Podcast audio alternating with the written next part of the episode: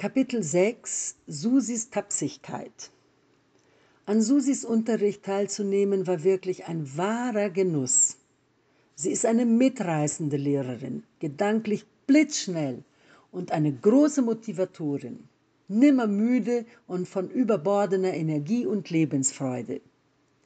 Wer die Sprache bei ihr nicht gelernt hat, wird das bei keinem anderen Lehrer geschafft haben.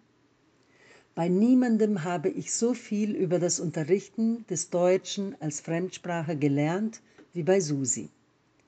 Und sie hat mich auch für die Sprache begeistert. Seinerzeit hatte ich nicht die geringste Ahnung, dass dieser Beruf einmal meine Bestimmung sein würde. Schließlich hatte ich andere berufliche Wege beschritten, darunter Medizin, Geschichtswissenschaft und Theater. Keine dieser Fächer habe ich absolviert, das Medizinstudium nicht einmal aufgenommen, zum Glück, doch die anderen beiden Kurse hätte ich gerne abgeschlossen. Das war aber unter den damaligen Lebensumständen nicht möglich.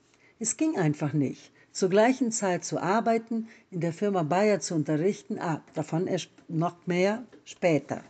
Fortbildungskurse in Deutsch als Fremdsprache zu besuchen, drei Kinder aufzuziehen, ja, auch davon erzähle ich später.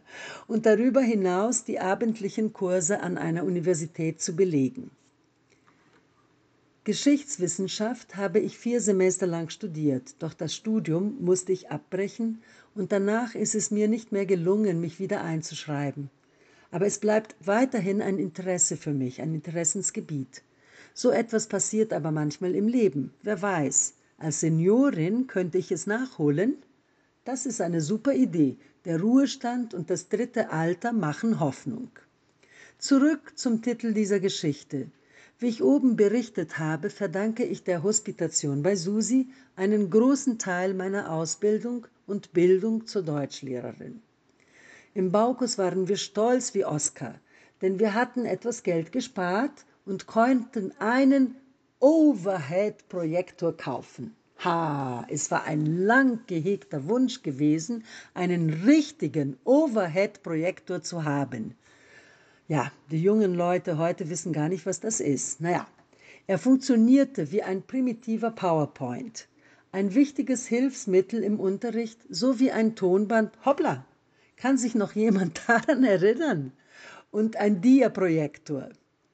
Wenn ich an unsere vorsinnfluchtlichen Geräte denke, die wir vor 40 Jahren benutzt haben, dann wird mir glasklar, wie die Zeit vergeht.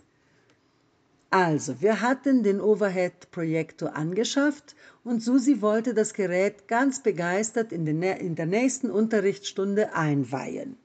Und ich, nicht weniger entzückt, wollte natürlich auch dabei sein.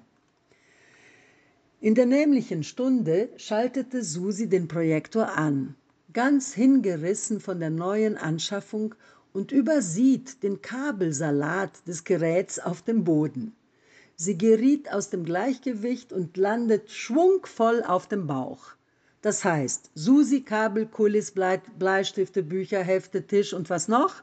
Na klar, unser großartiges, hochmodernes und lang ersehntes Wunschgerät. Alles auf dem Boden.